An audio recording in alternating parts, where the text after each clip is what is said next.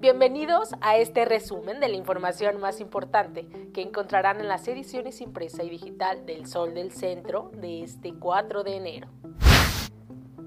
El clima gélido se apoderó de la mayor parte del territorio de Aguascalientes en el inicio de año, pues por tercer día consecutivo se han registrado temperaturas bajo cero en diversas regiones de la entidad. Según información del Servicio Meteorológico Nacional, la madrugada del domingo, nueve de las 14 estaciones meteorológicas automáticas que hay en el estado reportaron temperaturas por debajo de los 0 grados centígrados.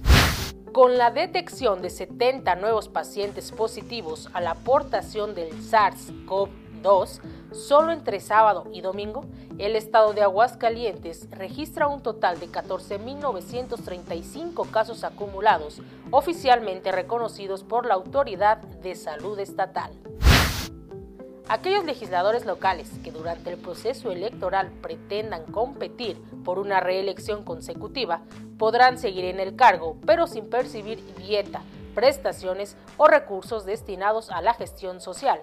toda vez que ello los coloca en clara ventaja sobre el resto de los contendientes y se podría configurar como una clara desviación de recursos públicos hacia la promoción electoral, individual o de partido.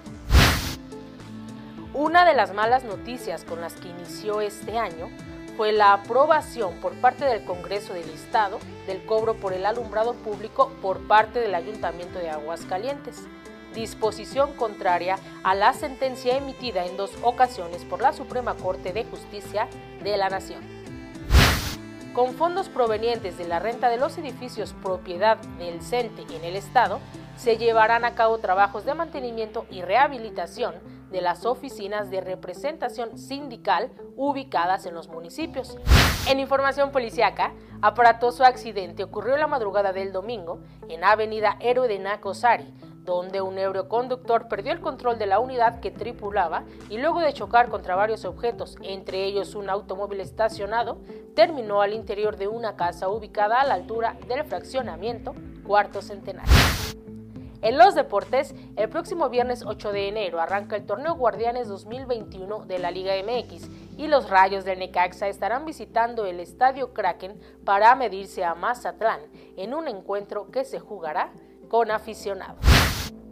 Síganos en nuestras redes sociales y para conocer el detalle de esta y mucha más información, no olviden adquirir las ediciones impresa y digital del Sol del Centro de este 4 de enero.